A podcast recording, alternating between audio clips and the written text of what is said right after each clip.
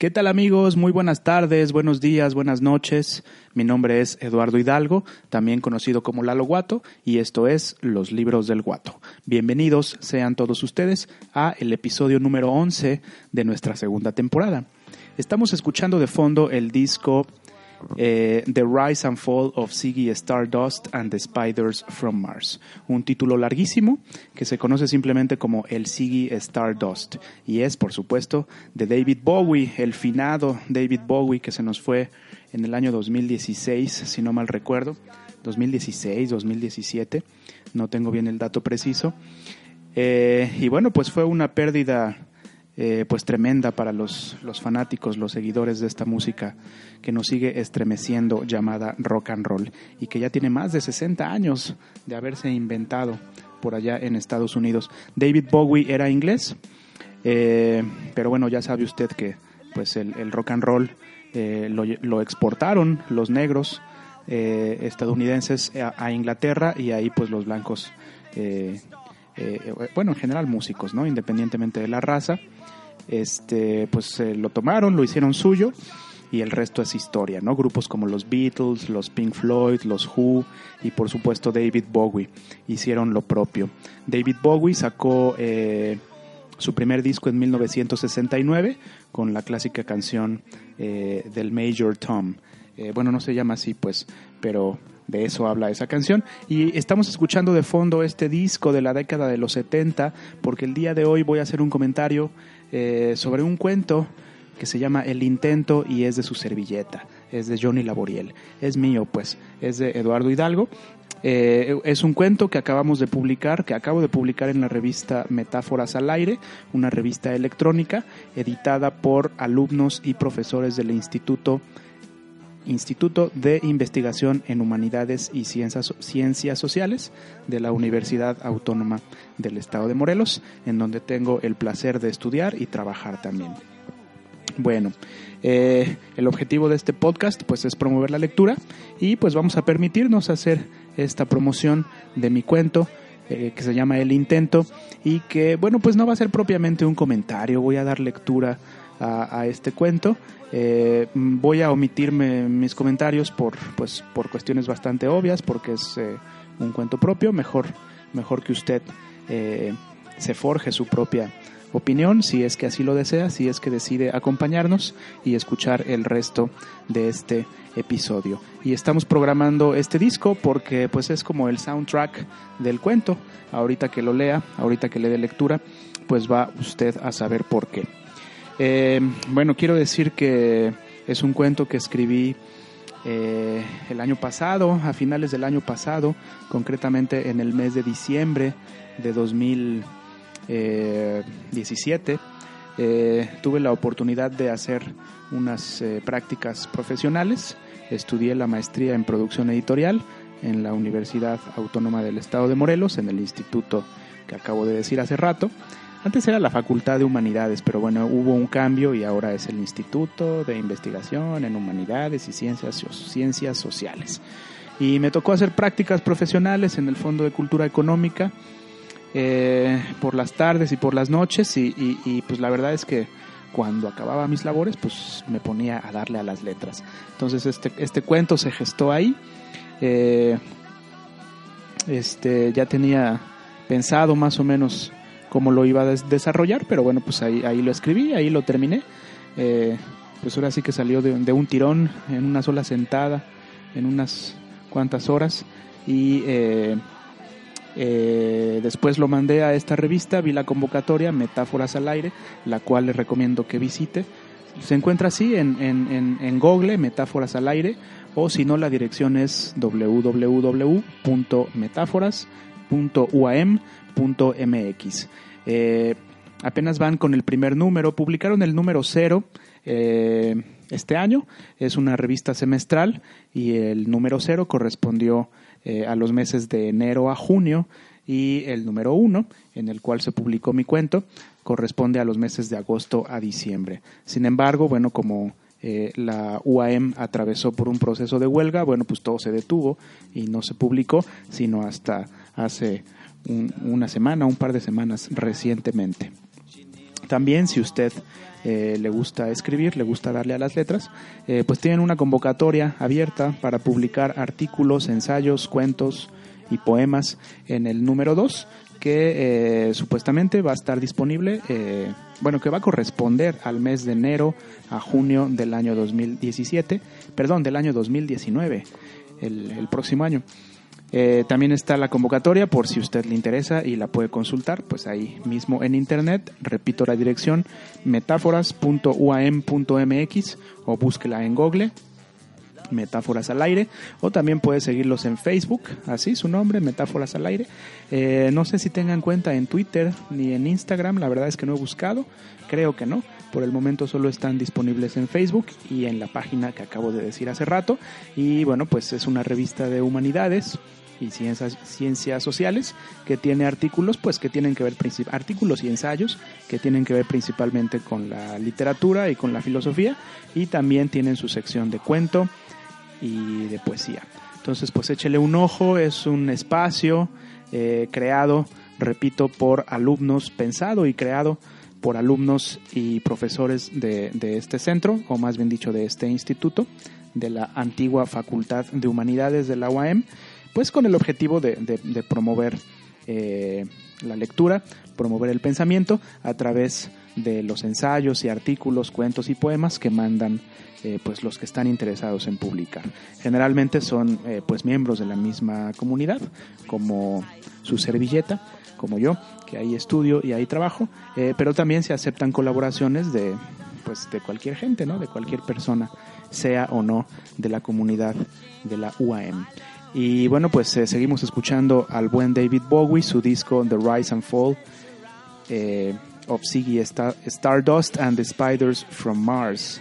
El auge y la caída de Ziggy Stardust y las arañas de Marte. Este personaje que creó eh, el propio David Bowie y que bueno vino a salvar el mundo, ¿no? La primera canción que ya escuchamos se llama Five Years, cinco años, y dice que nada más le quedan cinco años de vida a la Tierra y por eso del espacio exterior llegó a este mundo Siggy Stardust para salvarnos. Y bueno, pues vamos a escuchar una canción eh, antes de que yo dé lectura a este cuento. Y eh, en la siguiente, en la segunda parte de este episodio, pues vamos a, a, dar lectura al cuento y a dar algunos agradecimientos de algunas personas que nos han hecho el favor de leerlo. Bueno, pues esta siguiente canción se llama Starman y es eh, la he elegido porque bueno pues es una de mis favoritas pero también eh, se hace mención de esta canción en el cuento. Al ratito que lo lea eh, verá usted en dónde se menciona esta canción. Starman del disco Siggy Stardust de David Bowie solo aquí en los libros del guato. Regresamos. No se despeguen por favor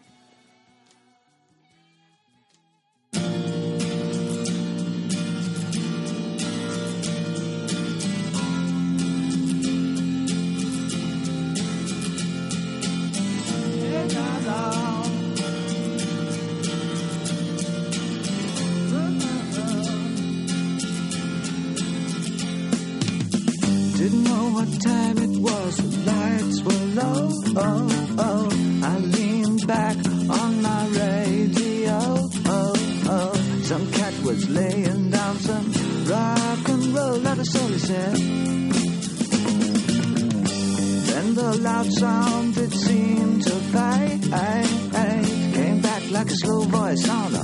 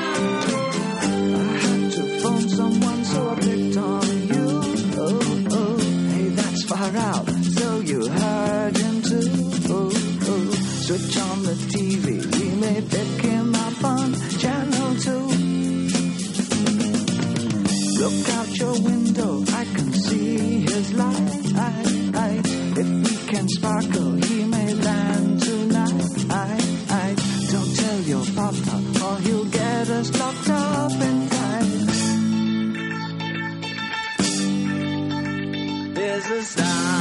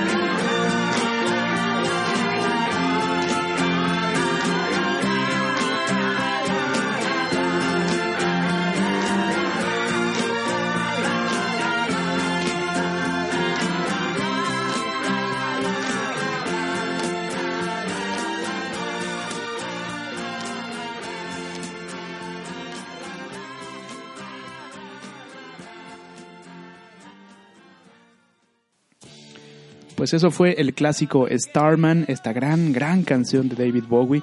Es mi favorita de este artista en el sentido pleno y completo de la palabra. Un gran cantante, un gran compositor. La verdad es que se extraña mucho su música. Bueno, no se extraña porque la podemos escuchar cuando nosotros queramos. Más bien se va a extrañar las, las posibles composiciones que pudo haber hecho y que ya no realizó.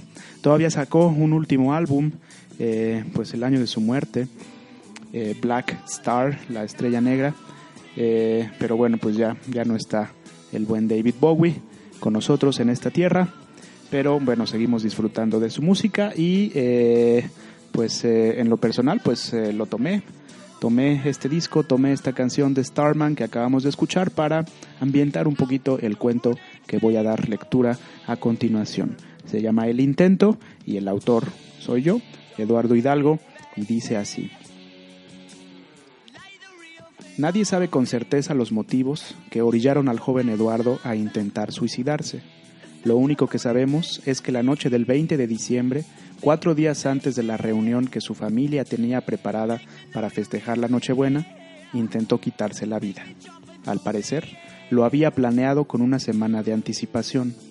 Él sabía que iba a estar solo la semana del 18 al 22 de diciembre en la casa que su papá tiene en la Ciudad de México, por lo que el joven pensó que era la ocasión perfecta para que nadie se diera cuenta de su ausencia. El lunes de esa semana, Eduardo compró tres metros de reata para su propósito. Ese día lo pasó leyendo. Tenía ya un buen tiempo que quería releer un libro sobre teorías literarias, así que se dedicó el lunes a leerlo, aunque no lo terminó. El martes bebió café en la mañana y el resto del día organizó su música en la computadora que había comprado en enero de ese mismo año. El miércoles, día del intento, salió a almorzar en un pequeño restaurante a unas cuadras de casa de su papá. Regresó alrededor del mediodía y durmió el resto de la tarde. Quería despejar su mente, porque a pesar de que estaba decidido a quitarse la vida, no era un pensamiento que le agradara del todo. Al contrario de lo, que, de lo que pudiera pensarse, Eduardo durmió plácidamente unas siete horas y al despertar supo que había llegado la hora de poner fin a su vida. Amarró un extremo de la reata al barandal del pasillo de la planta alta y en el otro lado hizo un nudo corredizo que, según juzgó, le ayudaría a cumplir el objetivo de abandonar este mundo. Antes de colocarse el nudo en el cuello, Eduardo puso música en su computadora. The Rise and Fall of Ziggy Stardust and the Spiders from Mars, de David Bowie, su disco favorito. Esperó a que pasaran las tres primeras canciones y justo cuando empezaba Starman, su preferida del disco, se encaminó al pasillo. Colocó el nudo en el cuello y con la ayuda de un banco subió al barandal. Exactamente al segundo 56 de la canción, cuando empieza el primer coro, Eduardo saltó sin pensarlo. El nudo funcionó. La distancia que separa la planta alta de la baja y el salto fueron suficientes para que el nudo apretara el cuello del joven con fuerza y comenzara a asfixiarlo. Aún con vida, Eduardo no opuso resistencia. Sus brazos caían de su cuerpo sin intentar nada. La música seguía sonando en la computadora. Sin saberlo ni imaginarlo, justo en el minuto 2 con 14 segundos de la canción, al empezar el segundo coro, su papá entró a la casa y encontró a su hijo pendiendo del barandal. Su padre, como lo explicó días después a las autoridades, había pasado a la casa por unos documentos que necesitaba para hacer un trámite antes del periodo vacacional. Inmediatamente, el señor corrió hacia el cuerpo de su hijo, aún con vida, e intentó, intentó quitar el nudo del cuello, pero, dispuesto a morir, el joven forcejeó con su papá para cumplir su propósito. Al ver que no lo dejaría retirar el nudo, el señor fue por, fue por un cuchillo a la, a la cocina, subió a la planta alta y cortó la reata desde el pasillo. Eduardo cayó a la planta baja. El padre bajó y notó que su hijo seguía con vida. Esa Nochebuena fue muy extraña para toda la familia. La noticia del intento de suicidio era algo que no esperaban. No querían que Eduardo estuviera solo bajo ningún motivo, ni siquiera para ir al baño. Después de unos días de iniciado el siguiente año, la mentalidad del joven había cambiado radicalmente. Las ideas suicidas habían desaparecido por completo. Sin embargo, decidió demandarse por intento de homicidio. Con el testimonio de su padre y su propia confesión, acudió al Ministerio Público para levantar la demanda correspondiente. El juez encargado del caso sometió, sometió al joven a pruebas psicológicas para evaluar su salud mental. En otras palabras, quería asegurarse de que no estaba loco. La demanda procedió en buena medida porque durante el juicio el acusador, es decir, Eduardo, se representó a sí mismo y argumentó que el intento de homicidio del que había sido objeto se debió a que el acusado sabía que el Estado violenta la vida de los ciudadanos al incorporarlos al sistema de producción capitalista y que bajo esas circunstancias no valía la pena vivir. En otras palabras, el acusador culpó al acusado, motivado por el Estado, del crimen que se intentó cometer en su contra. Por otro lado, el acusado, es decir, Eduardo, se representó a sí mismo y argumentó que el Estado violenta la vida de los ciudadanos al incorporarlos al sistema de producción capitalista y que bajo esas circunstancias no valía la pena vivir. En otras palabras, el acusado culpó al Estado del crimen que intentó cometer.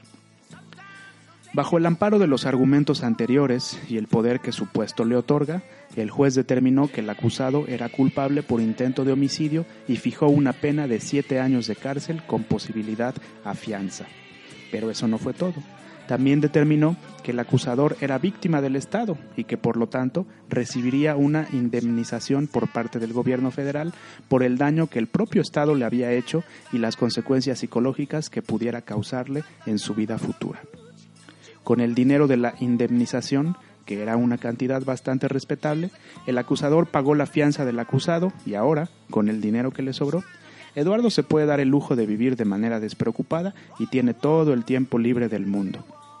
En sus ratos de ocio, el joven escucha música, casi siempre a David Bowie, lee libros y a veces, con el conocimiento que le dejó esta experiencia, se dedica a elucubrar otras formas de chingarse al Estado. Bueno, pues así acaba este cuento. Ese es este cuento, el cuento El Intento. Cuento o relato, la verdad es que eh, este género eh, bien puede titularse también como relato. Quizá el cuento clásico tenga sus características pues bien definidas. Y en la actualidad muchos cuentistas eh, pues, ¿cómo decirlo? Como que navegan o andan de un lado a otro entre el cuento y el relato. Yo creo que este texto, bueno, salvo su mejor opinión, puede tomarse como un cuento o como un relato sin ningún problema. A veces, a veces eh, pues son la misma cosa, ¿no? Ya usted decidirá. Yo me abstengo de mis comentarios por razones obvias, más bien dejo que usted sea el que se haga eh, su propio juicio, su propia opinión eh, en torno a este cuento que se publicó, repito, en la revista Metáforas al Aire. Agradezco mucho, por supuesto, la publicación de este cuento, el esfuerzo que hacen estos, estos eh, estudiantes y profesores de la UAM al abrir este espacio para la gente eh, que le gusta escribir, que le gusta leer, que le gusta investigar sobre temas de humanidades y ciencias sociales, porque repito, no solo es una revista en donde se publican trabajos literarios, sino también artículos, artículos y ensayos, artículos de divulgación y ensayos pues de temas que tienen que ver eh, con la literatura principalmente, con las humanidades en general. Eh, se me olvidó decir hace rato, pero eh, cada número es un dossier, ¿no? Cada número tiene un tema específico, entonces tienen artículos y ensayos de ese tema, artículos libres y siempre publican cuentos y poemas, como el que acabo de leer hace rato. Y ya que estamos agradeciendo a la revista Metáforas al Aire, pues también quiero agradecer la lectura de mi amiga y compañera de la maestría Lucero Sandoval, quien eh, me hizo el favor de leerlo, me hizo algunos comentarios que ayudaron a mejorar el cuento. Eh, estoy saliendo de, de, gripa, por eso es que ando aclarando mi garganta. Y también por eso no había hecho episodios. Eh, tengo algunos episodios pendientes que bueno, poco a poco iré grabando e iré subiendo en este espacio de los libros del Guato. Eh, agradezco mucho a Lucero Sandoval, el que haya leído el cuento, también a mi hermano, mi gran carnal, Héctor Hidalgo, eh, quien me hizo comentarios también, muchas gracias, querido carnal, a Ale Navarro, que nos hizo un comentario por ahí en Facebook, también eh, elogiando el cuento, y bueno, eh, pues a, todas las personas que lo han leído. Eh, también agradezco mucho a las personas que han escuchado este episodio también. La verdad es que pues uno escribe no solo para sí mismo, creo que en primer lugar uno escribe para sí mismo, pero no solo para uno, sino para compartir lo que lee. ¿no? A mí me gusta compartirlo y bueno, he decidido dedicar este episodio a compartir este cuento. Eh, no es lo mismo escucharlo en un podcast como este eh, que leerlo. Yo le recomiendo, si está interesado, si le gustó, eh, que lo lea en línea. Se puede leer, se puede descargar el PDF también en la revista Metáforas al Aire, www.metáforas.uam.mx. Y bueno, pues seguimos escuchando de fondo al buen David Bowie. Y antes de despedirnos, eh, bueno, este es un podcast grabado, pero si usted está escuchando este episodio antes del día lunes 10 de diciembre, lo invito a que me acompañe eh, en el Museo Indígena de Arte Contemporáneo en Cuernavaca, Morelos. Voy a estar el lunes 10 de diciembre a las 4 de la tarde eh, dando una charla eh, sobre mi experiencia como escritor. Eh, no sé si haga referencia a este cuento, probablemente sí, aún no lo he decidido. con la. con nuestros compañeros de. Aquí tengo la información, ahorita le digo una asociación de jóvenes y escritores, jóvenes lectores y escritores. Ah, permítame un segundo. Tenemos la información aquí a la mano. Ya, aquí está. Es la toma de protesta. Me hicieron una invitación para dar una charla acerca de mi experiencia como escritor a propósito de la toma de protesta de la Confederación de Asociaciones de Jóvenes Lectores y Escritores, AC. El 10 de diciembre, lunes a las 16 horas, es decir, a las 4, en el Museo Indígena de Arte Contemporáneo. No, más bien Museo de Arte Indígena Contemporáneo, que está en Avenida Morelos, en el centro de Cuernavaca, un lugar harto conocido. Eh, y bueno, pues ahí voy a dar una charla. Agradezco también la invitación de Sara Montesinos, quien es eh, pues la encargada de organizar este evento y participa también, por supuesto, en esta confederación. Me comentaba que eh, pues es un grupo una agrupación de, como dice su título, jóvenes lectores y escritores a nivel nacional y entonces se va, eh, ya se, ya se, ya se organizó aquí en Morelos la, la eh, pues digamos la rama correspondiente de esta asociación y se va a hacer la toma de protesta de manera oficial, repito, el lunes 10 de diciembre en punto de las 4 y también va a haber música, que a toda madre que va a haber música, eh, déjele comparto el dato, música tradicional, no conozco a, el grupo, pero por su nombre pues eh, eh, es música ja- jarocha, el trío jarocho Coconi. Eh, van a hacer una intervención musical, va a ser primero la charla, mi charla sobre mi experiencia como escritor y después la intervención musical del trío jarocho Coconi. Repito, lunes 10 de diciembre a las 4 en Avenida Morelos, en el Museo de Arte Indígena Contemporáneo, que es un museo que pertenece a la UAM, a la Universidad Autónoma del Estado de Morelos, que está pasando por una crisis severa, severa crisis financiera. Y bueno, pues esperamos que las autoridades del nuevo gobierno, la SEP, la Secretaría de Hacienda, eh, pues intervengan para eh, garantizar lo que dice, eh, no sé si es el artículo tercero, creo que sí, constitucional, pero bueno, la constitución garantiza el acceso a la educación pública, laica y gratuita. Y bueno, si las universidades no tienen presupuesto, pues eh, no se cumple del todo este artículo, este derecho constitucional a la educación para todo el pueblo. Bueno, pues nos vamos a despedir. Voy a poner otra de mis canciones favoritas de David Bowie que se llama Rock and Roll Suicide, ya que estamos, eh, ya que el cuento se trató de un intento de suicidio y yo soy muy rock and rollero, pues vamos a escuchar el suicidio del rock and roll, Rock and Roll Suicide, que es la última canción del disco eh, The Rise and Fall of Ziggy Stardust and the Spiders from Mars, eh, el disco que, que estamos escuchando el día de hoy y el disco que ambienta el cuento que escribí y que se publicó en la revista Metáforas al Aire. Pues eso es todo por el día de hoy, mis queridos camaradas, mis queridos carnales, muchas gracias por escucharme y nos escuchamos en el próximo episodio de Los Libros del Guato. Yo los dejo con el suicidio del rock and roll, Rock and Roll Suicide de David Bowie. Nos escuchamos después. Hasta la próxima. Bye bye.